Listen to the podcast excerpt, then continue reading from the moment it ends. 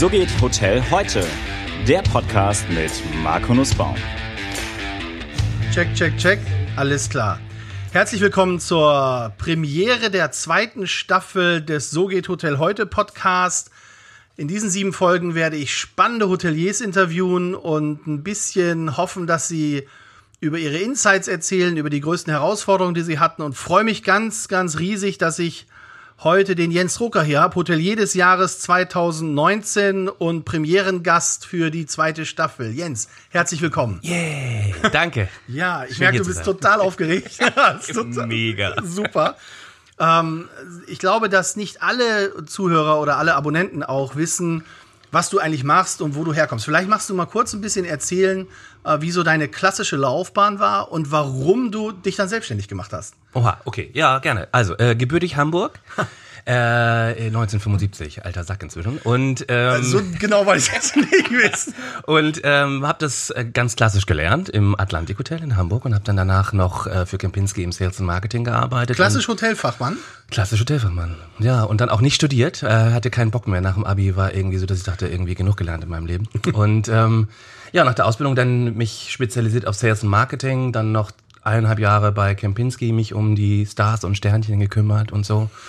Und dann äh, wollte ich ins Ausland. Erst nach Frankreich, habe dann aber einen besseren Job bekommen in Thailand und bin dann nach Thailand. Das war die mit dem Herrn Heineke, die Story. Ja, genau. Ich habe für Bill Heineke gearbeitet, äh, für Minor Group. Ähm, der hat dort einige Hotels und inzwischen ein paar mehr und äh, habe dort im Sales and Marketing gearbeitet, erst als Praktikant und habe mich dann sehr schnell hochgearbeitet, dass ich nachher, ich habe da insgesamt drei Jahre gearbeitet und war dann Regional Director of Sales and Marketing für seine Häuser. Also vielleicht für die, die, äh, die den nicht kennen, Bill Heineken, großer Entrepreneur, Wahnsinn. Ich glaube, der ist mit seinen Eltern damals mit äh, 17 Jahren ja, der ist mit nach 17 nach, nach, nach Hongkong nach damals Hongkong. und hat dort mit 17 die erste Firma gegründet und hatte die erste Million noch als Minor, also als unter 18-Jähriger und hat dann seine Firma verkauft, die Fenster geputzt hat an High-Rises in den 70ern in, äh, in Hongkong und hat dann ähm, sich ein bisschen spezialisiert und hat alles Mögliche gemacht. Also seine Hotelsparte ist die kleinste Sparte, hat noch Burger Kings und Pizza Huts und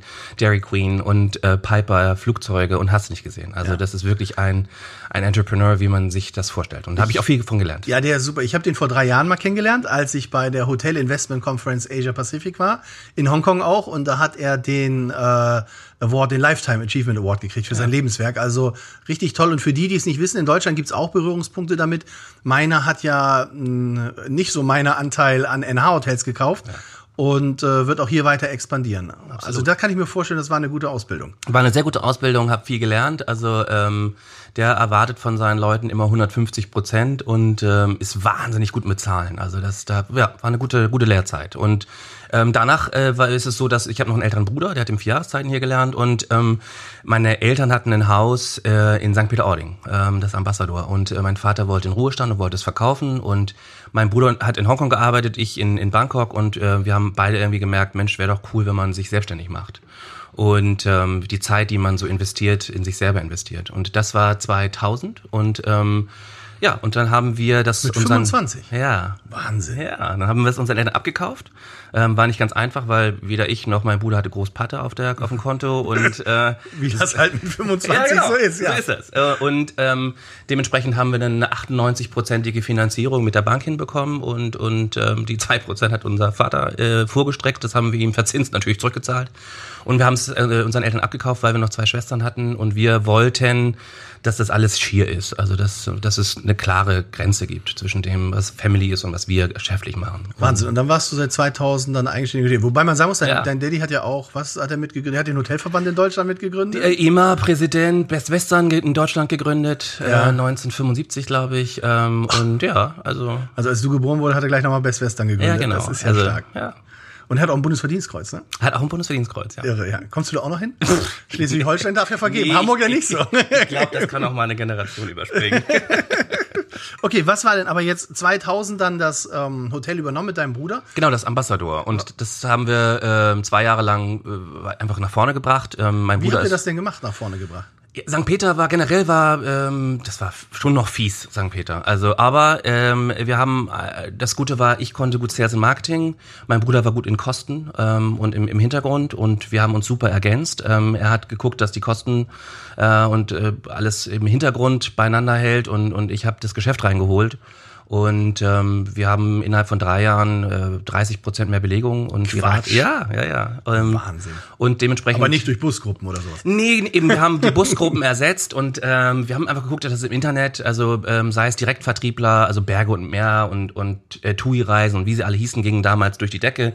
Ähm, wir haben das Hotel umgebaut, haben einen Wellnessbereich eingesetzt, sodass wir auch die Winterbelegung hatten und haben es dann geschafft, innerhalb von drei Jahren die Belegung auf 84 Prozent, glaube ich, hinzubekommen.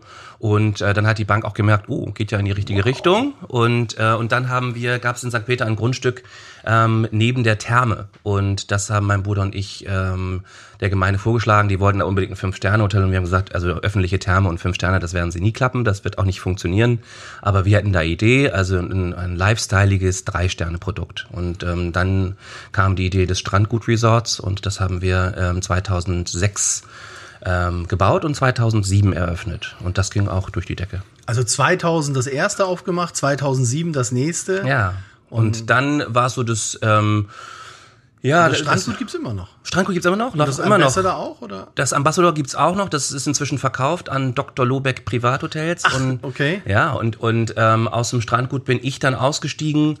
Ähm, ja, ich glaube, mein Bruder und ich haben ähm, einfach gemerkt, dass wir unterschiedliche Wege gehen wollten und habe dann meine Anteile am Strandgut an ihn verkauft und, und habe mich dann selbstständig gemacht mit dem Beachmotel. Wann war das? Ähm, 2011, aber ähm, wir hatten eine Klage gegen uns von den Nachbarn. Das ging bis vor das Bundesverwaltungsgericht und es war ziemlich nervig und hat uns ein, ein, Jahr Zeit gekostet und viel. Bis vor das Bundesverwaltungsgericht? Ja, es war, war nicht so. Warum? Witzig. Weil die nicht wollten, dass es noch Ja, B-Plan, zu groß, zu hoch, wie auch immer. Also, aber das ist ja, das finde ich ganz spannend, äh, denn das sind ja die ganzen Stories, die man ja nicht in der Presse immer liest, ja. wo man sagt, ach, da sieht man ja immer nur toll, alles ja. ist super, wir nee, gehen durch die Decke. War nicht Im Hintergrund sind wirklich Sachen, also ja. wir haben ja vorhin schon mal drüber geschaut, ja. da kann man dann auch mal schlecht schlafen irgendwie eine Zeit lang. Ne? Da ging es um meine Existenz. Also ich war ja aus dem anderen Haus raus, aus den anderen beiden und, und ähm, wenn du dann so Nachbarn hast, die sagen, ich werde das verhindern, sie werden hier nie ein Hotel bauen und du hast schon irgendwie zwei Millionen Euro investiert, dann ist das nicht so witzig. Also das waren nicht so schöne Zeiten, aber am ähm, Ende gut, alles gut. Wir haben es dann 2013 eröffnet und im ersten Jahr 87 Prozent Belegung gehabt und äh, und das Beach Motel ist immer noch, geht durch die Decke. Also es ist ein super, super Produkt. Glaubst du, dass du zu dem Zeitpunkt, ähm, war das jetzt aus einer Intuition heraus, dass du gesagt hast, hey, St. Peter kenne ich mich aus, das Produkt ist cool, ich mache das hier und oder hast du auch auf die Marktgegebenheit geguckt, dass du gesagt hast, Städte werden immer überfüllter, Leute wollen den schnellen, so, so einen kurzen Urlaubsbreak immer haben, fahren raus und ich ziehe das genau auf diese Zielgruppe ab? Ich glaube, es war eigentlich so, dass ich ähm, die Küste kannte inzwischen. Okay. Also mir konnte da einfach keiner was vormachen. Ich hatte dann ja schon so äh, zwölf Jahre Erfahrung, elf Jahre, ja, zwölf Jahre Erfahrung. Äh, gut, und, und dementsprechend wusste ich, was Nord- und Ostsee funktioniert, also was da funktioniert, was fehlte. Und ähm, ich kannte St. Peter, wusste, wer da hingeht. Und dementsprechend war es so, dass mir ziemlich klar wurde, das Konzept macht dort Sinn und wird funktionieren. Okay, oh, zwölf Jahre Erfahrung. Ja, am Ende des Tages nothing beats experience. Ne? Ja, das ist, so. halt so, ja. Mhm. Und ich glaube, das ist, glaube ich, wenn ich in der heutigen Zeit, wenn wir gucken, wir haben ja oft spricht man über Fachkräftemangel. Andere sagen dann, äh, es ist kein Fachkräftemangel, es ist ein Mangel an Führungskräften, die das nicht richtig ausbilden können. Und äh, ich glaube aber, was ich merke in, äh, in vielen Gesprächen mit den, den Teammitgliedern, die wir haben, die brauchen einfach oftmals das Verständnis dafür, dass es wichtig ist, Erfahrung zu sammeln. Dass nicht jede Karrierestufe so schnell übersprungen wird und man ganz oben ankommt. Was heißt vermeintlich oben ankommen, ähm, aber dass man einfach sagt, okay, tatsächlich, nothing beats experience. Und es gibt halt kein Seminar, auf der Welt, wo du sagen kannst, Mensch, jetzt stelle ich dir mal hier drei Liter er Erfahrung hin, ja. Trink das mal auf X aus und dann hast du zehn Jahre Erfahrung. Das funktioniert halt nicht. Ne? Nee, das funktioniert nicht. Äh, manchmal kommt es einem so vor, als ob man jetzt die, die, die, die jüngeren äh, Führungskräfte nicht mehr so die Geduld haben. Genau, ähm, das meinte ich, ja. Das ist so, das ist so. Die wollen alle am liebsten morgen Direktor werden. Ja, und das ist schade. Also ich erinnere mich auch noch an meine erste Zeit als Direktor zurück und äh, auch in Führungspositionen, da muss ich sagen, wenn ich da jetzt heute zurückgucke, denke ich so, Marco, du Vollidiot, was hast du da immer für Entscheidungen getroffen, ja? ja. Aber zu dem Zeitpunkt war es wahrscheinlich richtig, nur ich hätte mir auch gewünscht, dass ich da ein Stück weit mehr Erfahrung sammeln konnte oder dass ich auch jemand, Leute gehabt hätte, mit denen ich drüber sprechen kann. Ich glaube, dieses, dieses Führungskräfte-Coaching wird in meinen Augen immer wichtiger, weil die Zeit sich immer schneller dreht irgendwie. Ja? Absolut. Und ich, ich, ich finde es auch gut, wenn man sich ein bisschen Zeit lässt, weil man muss ja auch Fehler machen. Also man muss ja aus Fehlern auch lernen. Und ab einem bestimmten Level ist es dann schwierig mit den Fehlern. Also schwieriger. Ja, wobei, wobei für mich ist es so, dass, und das habe ich an den Leuten, denen ich viel zu verdanken habe, auch immer sehr geschätzt, ähm, wenn man Fehler macht oder wenn ich Fehler gemacht habe, konnte ich sehr gut erkennen, wie habe ich starke Führungskräfte oder schwache Führungskräfte mhm. und was für eine Fehlerkultur und was für eine Behebung zur Fehlerkultur. Also ich habe so, ich werde das nie vergessen, dass die Leute immer zu mir gesagt haben, hey, okay, das ist jetzt passiert, aber was müssen wir jetzt gemeinsam machen, damit das nicht wieder passiert und damit wir es jetzt lösen können? Und da ist kein Anschiss gewesen oder irgendwas, sondern die haben das wirklich als, als Learning gesehen und das, das war super eigentlich. So ist es ja auch sinnvoll. Ja, so sollte ja, es sein. So sollte es sein. Das ist die akademische Lehre. In der Praxis sieht das meist ein bisschen anders aus. Ja. Okay, gut, aber dann hast du 2000, das ist ja Wahnsinn, 2013 mit dem Sack voller Erfahrung Beachmotel gemacht? Genau, da hatte ich einen neuen Geschäftspartner. Ich habe äh, einen Bauunternehmer in, in Büsum, der, der mit dem zusammen habe ich mich dann äh, die Firma gegründet. Okay, also zu zweit dann. Genau, auch. genau, okay. weil ich, ich hatte mir das alleine nicht zugetraut. Ja. Also nachdem ich die, die ganze professionelle Erfahrung meines Bruders hatte, der war ja auch ein bisschen älter, ja. war es so, dass ich gesagt habe, uh, alleine, das wird schwierig. Und dann habe ich eben äh, den Bauunternehmer mit reingenommen, der hat das auch gebaut. Das war also das ganze, die ganze Bauphase war reibungslos und es, es war eigentlich perfekt, ähm, äh, weil er so der, der, der, der ruhige Fels in der Brandung für mich war und ich konnte mich darauf konzentrieren, das Hotel operativ auf die Reihe zu kriegen und, und ist so stiller, stiller Beteiligter, aber aber ähm, äh, wir machen es gemeinsam. Und das war 2013, da haben wir gemerkt, ähm, das wird laufen und ähm, haben dann uns nochmal geguckt, Mensch, äh, wie wär's denn mit so einem Produkt auch an der Ostsee? Und das war dann so, dass wir ähm, gleich im gleichen Jahr noch, im 2013 haben wir schon die ersten Gespräche äh, geführt an der Ostsee, so Scharbeutz und, und, und Grömitz und haben uns dann auf Heiligenhafen so ein bisschen eingeschossen und, und ähm, äh, da wollten wir erst nur ein Hotel bauen und hm. ähm, dann äh, sollte da ein Travel-Charme neben entstehen und dann ein Lindner Hotel und die sind alle abgesprungen und wir fanden den Standort aber so toll dort, dass wir dann gesagt haben, ähm, wir machen das allein. Und dann haben wir uns Wahnsinn. überlegt, dass wir, das waren halt zwei wunderschöne Grundstücke genau am Wasser, links und rechts von der Promenade, die ganz neu kamen und eine neue Seebrücke und die haben einen Masterplan gemacht und sich neu aufgestellt in Heiligenhafen und dann haben wir halt gesagt, wir machen wir beides und wollten erst ähm, oberhalb vom Beachmotel, so ein Reddorf, ganz schickilacka und haben aber gemerkt, dass Heiligenhafen vom Gast einfach noch nicht da ist und dass wir die Raten da nicht kriegen würden und dass das sich nicht rechnet. Und dann kam die Idee, eben ein Konzept unterhalb vom Beachmotel zu machen, ähm, weil wir auch gemerkt haben, dass der Gast, den wir im Beachmotel hatten, wir hatten ja so ein bisschen gedacht, cool und jung und Flipflops und Surfer. Ja und reell war es aber so, dass unser Durchschnittsalter irgendwie 45 war. Echt? Und ja, ja. Und, und die, die, die Gäste, die wir hatten, auch ein bisschen mehr Patte hatten, als wir erwartet hatten. Das heißt, also wir konnten höhere Raten fahren. Und dann war die Idee, lass uns doch mal wirklich ein konsequent, cooles, junges Produkt bezahlbar unterhalb vom Beachhotel machen. Und dann kam die Idee der Bretterbude.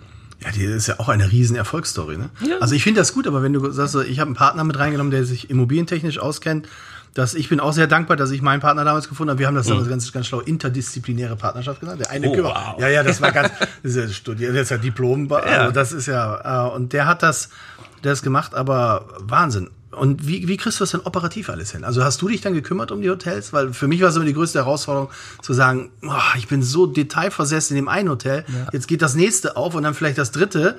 Uh, ja. Wie kriege ich das noch geregelt? Äh, das geht bei mir eigentlich ganz gut. Also ich bin nicht so ein Control-Freak und, okay. und ähm, äh, ich habe mir irgendwann, in Thailand habe ich wirklich sehr viel gearbeitet und ähm, habe mir dann irgendwann mal gesagt, ähm, ich arbeite, um zu leben. Ich ja. lebe nicht, um zu arbeiten. Und ähm, habe mir dann irgendwann gesagt, ich versuche auch viel Freizeit zu haben, weil Luxus für mich ist Zeit. Ja.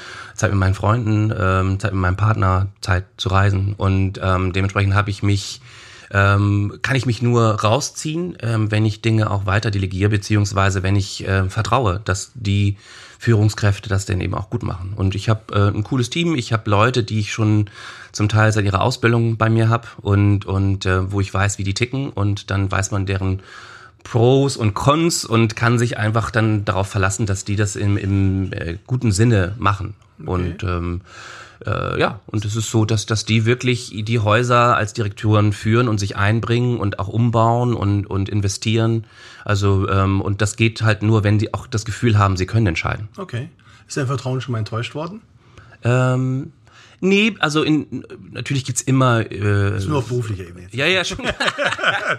ähm, nee, also von den Direktoren noch nicht. Also da Okay. bin ich, bin ich sehr glücklich. Ähm, natürlich hast du mal einen Mitarbeiter, wo du denkst, Mensch, dem hast du jetzt vertraut und dem hast du eine Möglichkeit gegeben und dann kam nichts dabei rum oder er hat nach einem halben Jahr irgendwie was Besseres gefunden oder aber aber so richtig vertraut, ähm, also en- enttäuscht wurde ich doch noch nicht, nein. Okay. Ich denke, das ist auch ziemlich wichtig. Also gerade dieses, dieses Thema Vertrauen, dass, äh, wenn du sagst, so meine Kontrolle heißt Vertrauen am Ende des Tages und selbst wenn ich dann enttäuscht werde, dann, oder wenn man dann enttäuscht wird, dann ist es ja so, das gehört mit dazu und dann kann man nicht sein ganzes Konzept wieder ändern, nur weil einer irgendwie Mist gemacht hat oder sowas. Aber Finde ich eine gute Geschichte. Okay, 2013 Beachmotel, dann Heiligenhafen, Bretterbude und auch Beachmotel.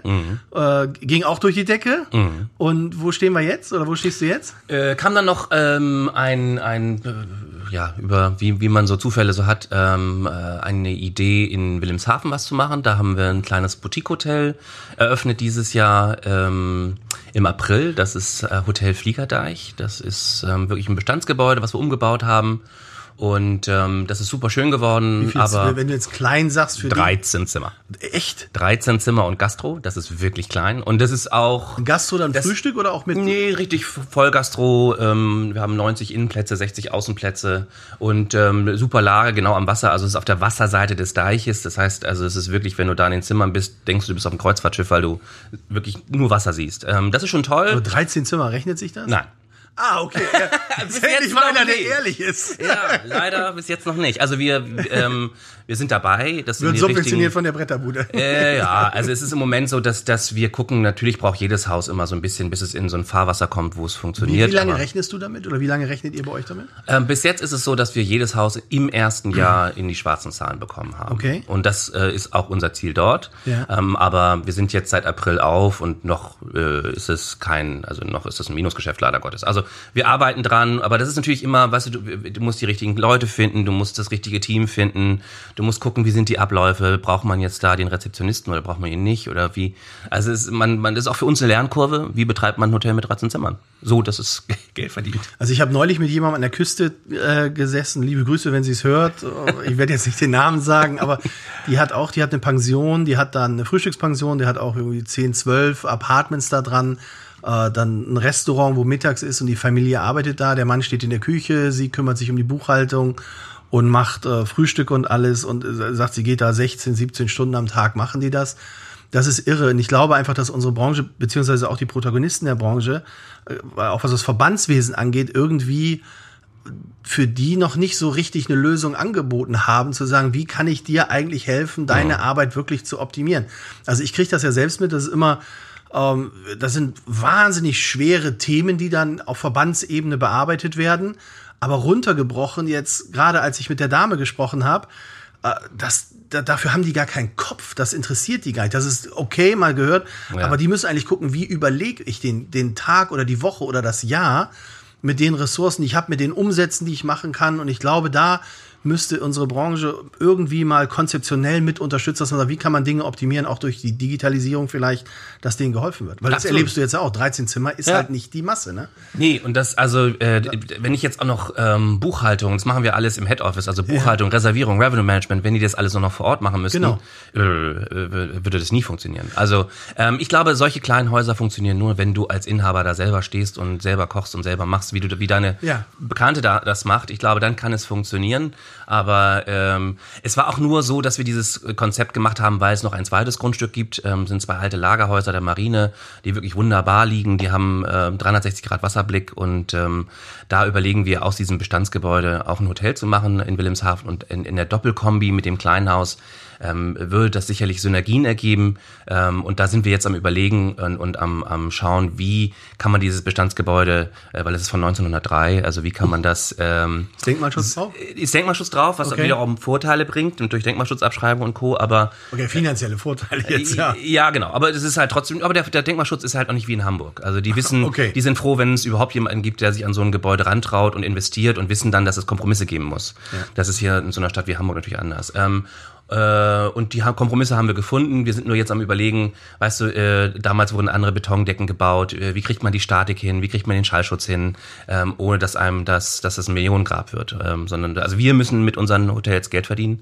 Und äh, also wie kann mir da kein. Was, was, nein, nein, nein, wir es ja, nein, aber es gibt doch genug Investoren, die die mal sagen, ach komm, Schatz, wir machen mal ein Hotel, weil ist so schön. Ähm, und ähm, gibt ja genug. Also, Also da hat ja, da hatten wir vorhin eingangs nochmal drüber gesprochen, als die Mikros noch nicht auf waren. Ja. Ich glaube auch, dass äh, klar, alle sagen immer Fachkräftemangel, Fachkräftemangel. Ich glaube aber, dass wir einfach auch durch die Niedrigzinspolitik, dass es zu viele Hotelprojekte gibt, die finanziert werden und dass auch zu viele Unternehmen sich in Investitionen stürzen, die äh, eigentlich gar nicht rechenbar sind und dass das eigentlich ja, das sind eigentlich schon irgendwelche Hotel-Zombies, die, wenn die Zinsen hochgehen oder wenn irgendwie die Belastung ist, dann würden die vom Markt verschwinden. Ja. Aber sie verschwinden halt aufgrund der Niedrigzinspolitik nicht vom Markt und ziehen wahnsinnig viele Ressourcen ab. Und äh, also irgendwie wird es Zeit, dass man einen Knall gibt, dass man eine kleine Marktbereinigung kommt, damit sich das mal alles wieder erholt irgendwie. Ja? bin ich ganz bei dir. Sehe ich ja. auch so. Okay, spannend. Okay, dann habt ihr das. Wie viele Zimmer sollen da in Wilhelmshaven in die? In das andere, ähm, da sollen ähm, 80 Hotelzimmer rein Okay. und 39 Hotelapartments. Ähm, da ist wieder auch ganz interessant, weil wir die Hotelapartments abverkaufen können, ähm, um eben auch wieder eine Gehen die Quersubventionierung. gut ab? Also kann man die gut Ja, abverkaufen? die kann man, wenn du, wenn du Mehrblick hast, also das ist immer schon gut. Also das ist ja, wo ich hinhöre, ich bin, also als ich früher noch in Bremen gelebt habe, sind wir immer nach Cuxhaven gefahren, Dunendöse, da irgendwie an den Strand, ja, uh, aber, Mhm. Ja. aber es Nein, war halt naheliegend, voll, ja. Voll. Und NRW stürmt da ja jedes Jahr ein. Genau, das ist irre. Ich Ja, weiß ja. nicht wieso, also die, die aus der NRW gehen hin und auch die Hotels, wir haben uns neulich mal die Preise da angeguckt, weil ein Freund von mir oder ein Kollege von mir, der hat, äh, dessen Freunde betreiben da wieder ein Hotel. Das ist irre, was da für Ja. Preise, also wenn ich gucke, was für Preiskämpfe in der Stadt sind und was du dann zum Teil dort auf den, in den Küstenregionen erzielen kannst. Ja. Nee, das ist, also wir sind schon sehr, sehr happy. Also äh, für die Standards, die wir haben und äh, ja, an Qualität kriegen wir wahnsinnig gute Raten, muss man einfach sagen. Wobei ich sie auch gerechtfertigt finde. Ich finde, wenn man mal sich umschaut im europäischen Ausland, äh, in unseren Nachbarstaaten, ähm, da, da da schlagert immer mit den, mit, den, mit den Ohren, äh, was die für Raten erzielen können. Und ähm, ich finde, wir hinken da hinterher. Ich finde, für die Leistung, die wir bringen, müssten unsere Hotels eigentlich teurer sein. Gut, aber jetzt bist du auch schon lang genug im Markt und das ist eine Diskussion, die ist seit einem Vierteljahrhundert da. Hm. Ja, na klar. Also es ist immer wieder im europäischen Ausland sind die Preise viel höher. Ja. Und am Ende des Tages ist es so, dass wir, glaube ich, eine wahnsinnige schlechte Ausbildung im Hotelvertrieb und Revenue Management haben, wo es einfach am Ende des Tages geht es bei vielen immer darum, ich habe ein neues Produkt, ich gehe an den Markt, wie stimuliere ich die Nachfrage, Preise runter, fertig Ja. aus, interessiert mich, was ist. Vielleicht auch geprägt durch die ganzen Konzernhotels. Ja, die GMs sind alle drei Jahre woanders und dann äh, wird mal eben die, der eigene Bonus hochgefahren. Ja, Also ich, ich habe bei Marriott äh, im Revenue Management gearbeitet und da hieß es immer put the heads in the beds. Also da- das war erstmal haut da die Rate runter. und ich kann doch alles rein mit Beinen. ja, das und, ist genau und ab 75 Prozent Belegung können wir yielden, aber haut erstmal die, die Betten voll. Also ähm, dementsprechend, das ist, glaube ich, immer noch die Denke. Also erstmal Rate runter, Belegung rein, Marktanteil rein Genau. und, und dann über die Rate irgendwie yielden und nach oben kriegen. Ich werde das nie vergessen. Mir hat mal äh, auf einer Direktorenkonferenz, ich weiß nicht, war eine große Konferenz, einer erzählt, was Revenue Management ist. Da habe ich gesagt, ja, ich höre sehr aufmerksam zu. Ich gesagt, Revenue Management ist nichts anderes als eine Ampel. Da habe ich gesagt, ah, eine Ampel, okay. Also wenn das Datum bei grün ist, dann nehmen wir alles rein, Heads in the Beds. Bei gelb gucken wir es auch noch, bei rot gehen wir die Preise nach oben. Also das heißt nichts mit nachfrageorientierter Preispolitik, sondern immer nur ad hoc, wie ist aktuell die Belegung. Also Revenue Management äh, auf Basis eines Ampelsystems. Ah, ja. Ja, und dann habe ich gesagt, naja, aber wenn die Straße nicht befahren ist, baut ja auch keine Ampel. Was ist denn da los? Aber wollten Sie nicht drüber sprechen. Also, aber ich glaube, da haben wir echt Nachholbedarf. Und, und wenn man sich das anguckt, äh, es gab, gab eine nette Geschichte, der, der Fred Hürst von, vom Hyatt Berlin, der war ja auch Ja. Regionaldirektor Hyatt. Ja. Der hatte, der, da hatte ich mal das Glück mit dem, dass ich im Beirat saß irgendwo und der sagte, Mensch, Marco, also in seinem schönen Schweizerdeutsch, Mhm. sagte ich habe einen Kunden, der hat mich neulich angerufen, der wollte unbedingt noch ein Zimmer im, äh, im Hyatt Champs-Élysées haben. So. Und dann hat er gesagt, alles klar, ich guck mal, ich besorge was. Und dann hat er wieder zurückgerufen, den Kunden, und hat gesagt, guck mal, kriege ich irgendwie, kostet 750 Euro, ist das okay? Und dann hat er gesagt, super, danke, kein Problem. Aber er sagt, im gleichen Atemzug hat der Kunde gesagt, du, und über die 180 Euro Firmenrate in Berlin, da müssen wir nochmal sprechen. Also das ist zu teuer. und es zeigt einfach, wie, wie Deutschland so aufgebaut ist, ja? Ja, ja. Diese Geiz ist geil Mentalität kriegen die also aus, Ja, aus den. Köpfen nicht raus. Ja. So, okay, wo, aber was kommen denn jetzt noch für Projekte? Weil du, Äh, du wir hörst haben- ja nicht auf. Ja, nee, nee, nee. Also wir haben jetzt gerade eröffnet, ähm, vor ja, drei Wochen haben wir in, in Ach, vor drei Wochen. Ja. ist ja super, dass du die Zeit nimmst heute. Ja, sehr, sehr sein. gerne. Danke. Ja, ja, wie gesagt, ich habe ein gutes Team. ähm, und ähm, da haben wir eröffnet in, in Büsum das Lighthouse Hotel und Spa. Das ist unser Flagship. Ähm, äh, das ist unser Vier-Sterne-Plus-Hotel. Äh, wir haben 111 Zimmereinheiten und wir haben drei Restaurants, wir haben zwei Bars und ein Mutterlandcafé. Drei Restaurants, zwei Bars, ein Mutterlandcafé. Ja, ähm, Das äh, ist eine große Anzahl von Mitarbeitern. Ja, leider ja. Also Wie leider die- ja? Nein, das, also, zum einen ist natürlich so, wir haben das den großen Vorteil, dass wir dort eine 1A-Lage haben, genau an der Promenade. Wir haben auf der einen Seite ähm, haben wir äh, den Deich und das Meer, auf der anderen Seite haben wir den Hafen. Ähm, das heißt, beide Lagen sind super und wir dachten, es wäre sinnvoll. Ähm, äh, es gibt zu wenig Gastro gerade im Winter ähm, und die Lage bietete sich einfach an. Es gibt 1,8, ne 1,9 Millionen Übernachtungen in Büsum. Ähm, es wäre absolut sinnvoll, dort auch Gastroangebot Ein, zu haben. Ja. 1,9 Ja. Millionen Übernachtungen Ja, in Büsum. Ja, und also, und Also es wird mehr. Room Nights, nicht Bed Nights. Room Nights. Ist ja, Ja, ja, ja. Und das ist äh, wirklich Wahnsinn. Die, die, die sind ganz nah an St. Peter dran und, und ähm, Büsum. ja. Ja, ja. Also die haben sich wirklich, die haben Wahnsinn, die haben 300.000 in den letzten fünf Jahren zugelegt und, und ähm, dementsprechend sind die Gäste da äh, in, in den Ferienwohnungen, hast nicht gesehen. Marco, das Ähm, kriegen wir gar nicht so, guck mal an den Kollegen, der das Mikro aufhat. Marco, das kriegen wir gar nicht so mit, ne? 1,9 Millionen in Büsum ist fast so viel wie Bremen. Das ist ja unglaublich. Und Wahnsinn. dementsprechend ist es halt so, dass, dass der Gast da ist und äh, wir haben gesagt, Mensch, in den Lagen müssen wir Gastro machen. Ähm, aber äh, das eine ist immer die Idee, das andere merken wir natürlich jetzt, wir haben eröffnet und ähm, wir, wir haben jetzt mit 85 Mitarbeitern eröffnet. Wir suchen eigentlich so 120. Ähm, das heißt, wir, wir sind so noch auf der Suche nach 35 bis 40 Fachkräften. Und das sind vor allem ähm, nicht die Häuptlinge, sondern die Indianer, die fehlen. Also ähm, gute Servicekräfte, Köche ist, ist eine Katastrophe im Moment und, und ähm, ja, deswegen ähm, alle meine lieben Hotelkollegen sagten, Mensch, wie, bitte, was machst du? so viele Gastros, äh, das ist ja nicht so schlau. Ähm, und, ähm, aber wir versuchen das jetzt mal und wir, wir, wir öffnen jetzt nach und nach die Restaurants und, und hoffen, dass wir eben die guten Fachkräfte noch finden. Ja, das ist, du hast eben das ganz nett gesagt, nicht so viele Häuptlinge, also wir brauchen mehr Indianer noch. Ja. Also ich merke, was ich momentan merke, ich habe neulich äh, irgendwo war ich wieder eingeladen, so einen Gastvortrag als Gastdozent äh, an einer was ist, Hotel-Uni oder so einem Ausbildungslehrgang da einen Vortrag zu halten. Und was ich merke, oder ich habe das Gefühl, dass wir eine Inflation von Hotel-Bachelorn und Hotelstudiengängen haben.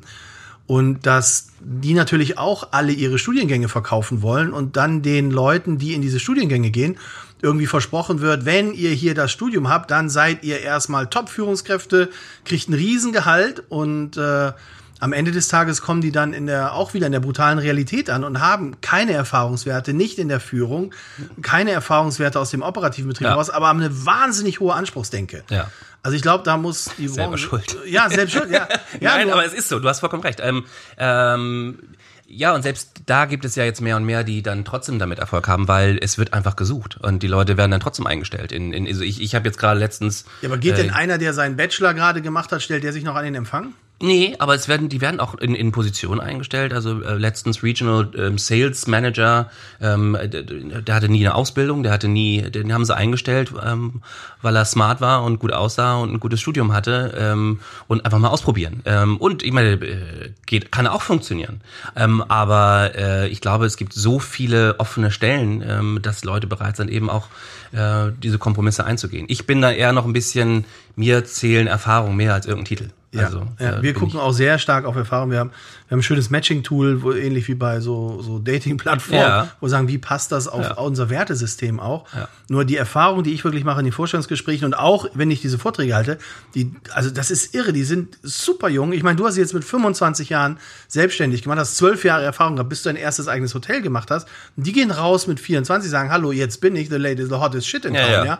Und ähm, ich glaube, da müssten sich auch hier, kann ich nur die Verbände oder die Branche auch mal wieder mit den Hotelfachschulen an einen Tisch setzen und sagen, Kinder, das geht absolut in die falsche Richtung. Ja, wir brauchen irgendwann auch noch mal Leute, die in den Hotels arbeiten. Und gucken wir uns Hotel Career an. Aktuell in Hamburg, glaube ich, über 1000 freie Stellen.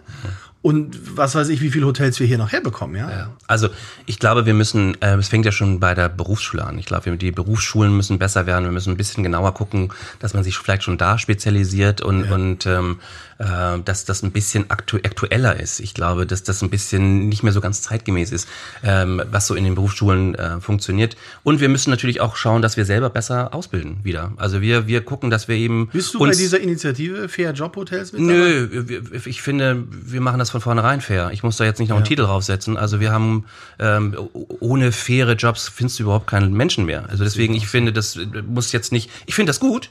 Äh, nicht falsch verstehen, aber für mich ist es so, dass ich denke, ich, natürlich habe ich einen, einen fairen Job und ähm, wenn ich die nicht hätte, dann ähm, würde ich auch keine Leute kriegen. Ähm, und äh, nö, wir machen das auf unseren eigenen Weg und, und trotzdem merken wir, dass wir äh, uns nicht beschweren können, dass wir keine Köche finden, wenn wir nicht auch Köche ausbilden. Also wir, bei uns ist es so, dass wir jetzt versuchen, uns die eigenen Leute herzuziehen. Also äh, Ein schönes Video habt ihr neulich gemacht. Danke, ja. Das ist Ja, so das ein war super, fand ich richtig ja, gut. Ja. Also das fand ich. Jeder, können wir mal, alle, die mal hören, mal auf eure Seite gehen und dann äh, Heimathafen Hotels und da haben wir äh, Heimathafen Minus Hotels oder Heimathafen Hotels in einem Wort?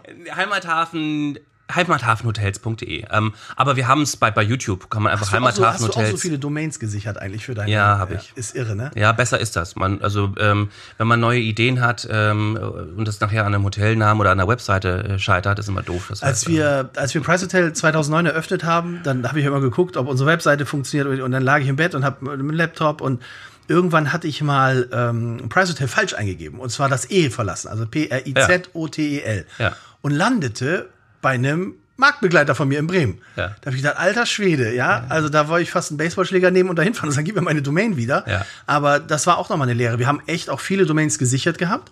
Aber in der heutigen Zeit, da, da ist uns was durchgeschlupft, das ist echt super wichtig. Ne? Ich freue Ja. mich immer über die Rechnung, die ich kriege jedes Jahr, was die Domain-Hosting-Gebühren hat. Ja, aber ich finde trotzdem, also ich, ich, alles was so drumherum ist, ähm, äh, sichere ich mir trotzdem. Also ich habe jetzt auch Aber du also hast jetzt für jedes Hotel sondern- aber eine eigene Seite, ne? Ja, weil wir äh, uns besser da präsentieren können. Also natürlich Okay. haben wir die heimathafenhotels.de, aber wir haben trotzdem Beachmotel und Bretterbude und Beachmotel Heim, äh, St. Peter und Beachmotel, ähm, weil es auch inzwischen, wir machen halt viel mit Events und Social Media Events und da ist es immer auch wichtig, dem, dem Kunden spezifisch für das Haus einfach zu zeigen, hey, was machen wir eigentlich in St. Peter an Events äh, übers Jahr hinweg? Kommt da viel über Social Media bei euch?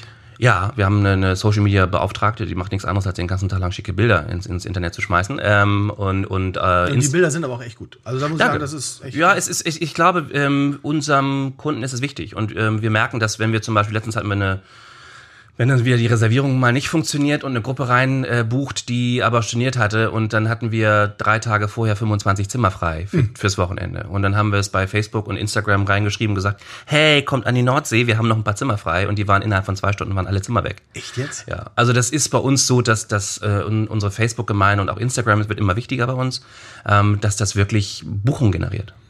Du bist ja auch sehr aktiv auf Facebook und Instagram. Ich sehe das Für mich privat. Ja, Ja, ich- also eigentlich ich denke bin ich ja, ein du, Opfer. du könntest ja, du bist Opfer. eigentlich könntest du ja einen Travel-Blog schreiben. So. Das, hast du nicht schon mal drüber nachgedacht? Ja, darüber nachgedacht habe ich das schon, aber ich, ich äh, mache das ja für mich und meine Freunde. Ich Ja, aber es sind schöne Bilder. Und es sind tolle Locations, die du auswählst. Ja, ich eben, erstmal reise ich gerne und zweitens ist es wirklich so, dass ich merke, dass ich davon lerne. Also wenn ich, ich gucke mir, wenn ich irgendwo in der Karibik mal in einem Hotel bin, ähm, man kann sich da auch was für Deutschland abgucken. Also es ist für mich wirklich, also ich setze das nicht ab, ich zahle das alles, aber äh, es Nein, ist trotzdem so, dass darum geht's jetzt das ist, dass es für mich eine, eine, eine super Lehrschule ist, ähm, in, in, in so einer Lobby zu sitzen und zu sagen, was machen die hier jetzt eigentlich gut und und ähm, äh, wie, wie sprechen die den Gast an und ähm, wie kriegen die es hin, irgendwie hier Chill-Feeling und Urlaubsfeeling reinzubekommen und dort gucke ich mir was ab. Ja, und ich finde das im Hinblick auf das ganze Thema der Bewertungsportale äh, total spannend, weil ich würde ja gerne von diesen Bewertungsportalen runter. Runter Ja. von Holiday Check, runter Ja. von TripAdvisor. Hast ja auch vollkommen recht. Ich hasse anonyme Bewertungen, weil ich einfach glaube, wenn heute sich jemand die Bewertung durchliest, dann weiß der nicht,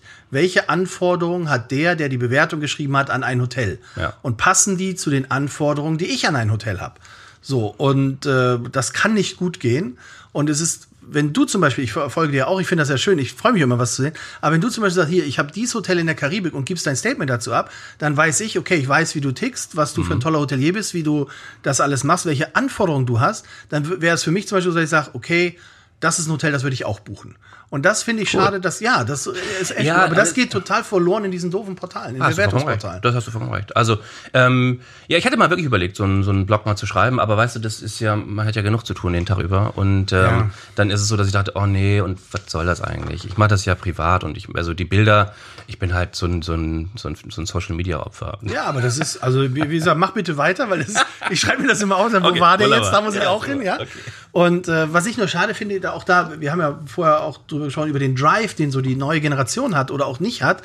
Ähm, wir haben auch immer geguckt, dass bei uns ist das so, dass wir sagen, hey, geht doch mal in die Restaurants in der Stadt, in der ihr lebt, reicht den Bon rein, aber schreibt dann, wenn ihr den einreicht, eine kurze Review und empfehlt das euren Gästen, wenn die da sind. Oder geht auch mal in andere Hotels, übernachtet da, guckt euch das an, eben um auch diese Erfahrung zu sammeln. Aber irgendwie kriegen wir die da nicht richtig motiviert, das zu tun. Das ist, äh, ist also wie, wie kriegen wir denn den Drive da irgendwie wieder rein? Ja, also ich glaube, es, ähm, äh, wir müssen sagen, also ich muss sagen, ich habe ein paar echt tolle Mitarbeiter, Ja, die, gut, die die sich ich auch, genau, also die Gedanken machen und und die auch äh, neue Wege gehen und und sich bei uns einbringen und so weiter. Also ich, ähm, aber ich finde es trotzdem gut, dass man die noch mehr involviert. Solche sind gute Ideen. Also wenn ich gucke bei, bei meinen Freunden aus den Startups oder aus den Venture Capital Szenen, da, da gibt's immer so ein ja, Next Media Accelerator, Next Logistic Accelerator. Ich würde mir mal wünschen, dass wir irgendwie so ein Next Hotel Accelerator aufmachen und sagen, hey, wo sind eigentlich die Jungs und Mädels, die sich selbstständig machen wollen, dass das Entrepreneurship in der Hotellerie einfach weiter gepflegt wird. Wenn man sich heute anguckt, jetzt sind wir wieder bei den Studiengängen, das ist das, was du gelernt hast. Also es gibt so ein schönes Buch, Roadside MBA heißt das, von so Leuten, die sagen, okay, wir haben uns verschiedene Businessmodelle angeguckt, wir haben mit den CEOs gesprochen, die alle so Learning by Doing gelernt haben. Also das Studium der Praxis eigentlich. Ich glaube, bei Facebook dann stehen School of Hard Knocks und äh, dass, dass man sagt, wie kriegen wir denn Leute dahin, dass wir sie wieder in die Selbstständigkeit bringen? Oyo ist ja so eine Plattform aus Indien, die kommt, die sagt, hey, da kann ich den Leuten einen Teil abnehmen, dass sie sich auf ihr Geschäft konzentrieren können. Ja. Aber ich glaube, wir brauchen mehr so Entrepreneure, so, so Unternehmer, wie, ähm, wie du es bist. Und die Frage ist, wie kriegen wir die dahin? Gute Frage. Gute Frage, auch keine Idee. Nee, nicht wirklich. Also ich finde. Würdest du äh, denn rein investieren in so ein, so ja, ein Startup? Oder wenn einer sagt, hey, Jens, guck mal, du hast so viele Hotels und ich bin jetzt hier und ich würde mich auch selbstständig machen, aber mir fehlt an der und der Ecke noch eine Finanzierung. Würdest, würdest du damit einsteigen? Doch, würde ich mir, könnte ich mir vorstellen. ich also, ähm, das könnte ich mir auf jeden Fall vorstellen. Ich müsste die, also bei mir ist es immer so, ich bin da sehr äh, persönlich. Ich muss die Person kennen, ich muss gucken, wie die tickt. Ich würde jetzt nicht nur, mir, mir ist das wichtiger als irgendwelche Zahlen, die dann irgendwie Sinn machen, sondern wenn ich das Gefühl habe, das ist die Person und die hat den Drive und die, die Vision und den Ehrgeiz, dann könnte ich mir das sicherlich vorstellen. Und ich habe auch schon Mitarbeitern gesagt, die uns verlassen haben, also mit dir würde ich was machen. Also wenn du irgendwann mal eine Idee hast oder mal was machen willst, melde dich bei mir. Also, Also ich bin mal gespannt, wir, bei uns ist ja auch die große Frage, was passiert jetzt mit Price Hotel? Ja, Mhm. Ja. Übernehmen sie uns, verkaufen sie uns weiter, kriegen wir es zurück? Ich bin Keine gespannt. Ahnung. Ja, das, du, ich auch. Und nicht erst seit gestern. Und äh, aber ich kann mir schon vorstellen, dass bei uns auch sich, also sie sind echt fit, die Leute, die wir haben. Die sind junge Leute, sind wissbegierige Leute, haben bisher einen super Job gemacht. Also die Expansion wäre ohne die nicht möglich gewesen. Dass die so eine Art Spin-off machen und sagen, alles klar, wir haben genug gelernt, wir haben die Kontakte, wir wissen, wie es geht. Und jetzt gucken wir mal, dass wir irgendwie was Eigenes auf die Beine stellen. Das muss ich sagen, wäre für mich das Allerschönste, was, was es gibt, dass man sagt, hey, du hast irgendwie hast du ihnen gut was vermittelt und aus der Schule heraus machen sich jetzt wieder einige selbstständig. ja, eine das wird auch Geschichte. passieren, oder? Also, ja, ich weiß es nicht. Ja, ich kann mir das vorstellen. Also, das ist natürlich, der eine hat mehr Glück. Ich glaube, du hast einen guten Partner an der Seite gehabt. Ich hatte einen guten Partner an der Seite. Ja, das ist schon hilfreich. Ich hätte mich, also, ähm, in- inzwischen sind es zwei. Ähm, wir sind auf, auf Seid ihr auch zu dritt jetzt? Wir sind jetzt zu Ja, dritt. das haben wir auch gemacht. Ja. ja, wir haben uns für Heiligenhafen einen, einen, einen Dritten dazu geholt, der auch schon ein Hotel betreibt. Ähm, äh, und das macht total viel Spaß. Und wir sind auf Augenhöhe und, ähm, äh, und die, ja, wir, wir lernen voneinander und ähm, das, das ist großartig. Und ich glaube, alleine hätte ich das einfach gar nicht getraut, mich. Also deswegen ist das schon gut, wenn man, wenn man auch Leute hat, die, ja, wenn man sich zusammentut. Ja, ja, ja. Also mein größtes Kriterium ist immer, dass die Harmonie in diesem Kreis muss einfach stimmen, weil das schlägt durch bis in die Hotels. Wenn das nicht stimmt, wenn da Gebiefe ist.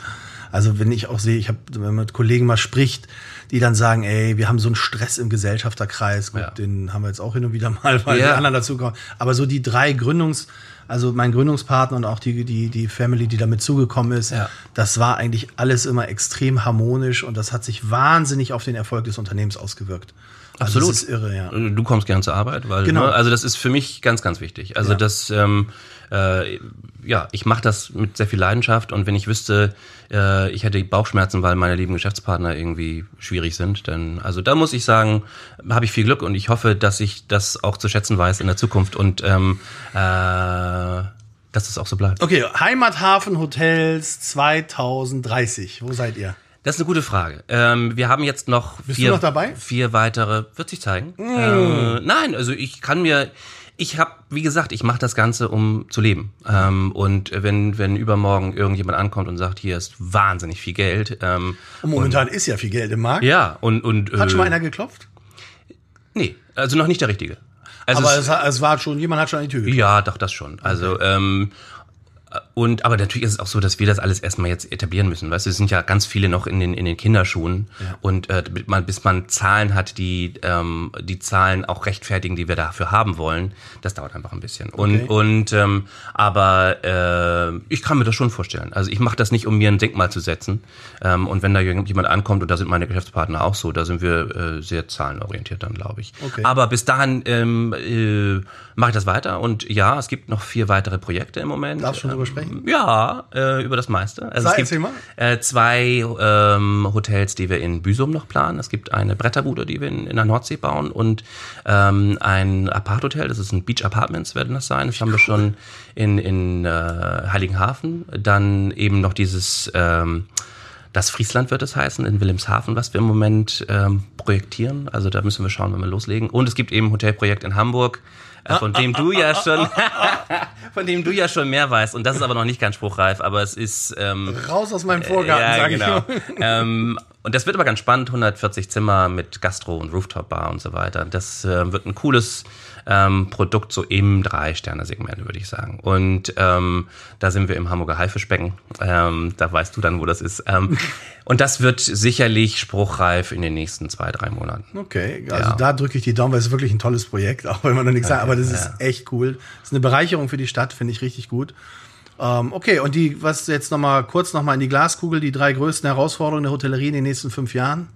Ja, das, äh, ich glaube, das Spannende wird wirklich Fachkräfte. Wir merken das jetzt wirklich. Also ähm, äh, es wird sein, ähm, wir müssen leider ja recht viel Gastro machen, damit wir ganzjährig als Hotel funktionieren. Ähm, ich wünschte, ich könnte an der Küste einfach ein Hotel Garni machen. Yay, wird man richtig Geld verdienen. Ähm, aber ähm, wir haben einfach im Kommen Winter. die Tränen übrigens, während wir hier so sprechen.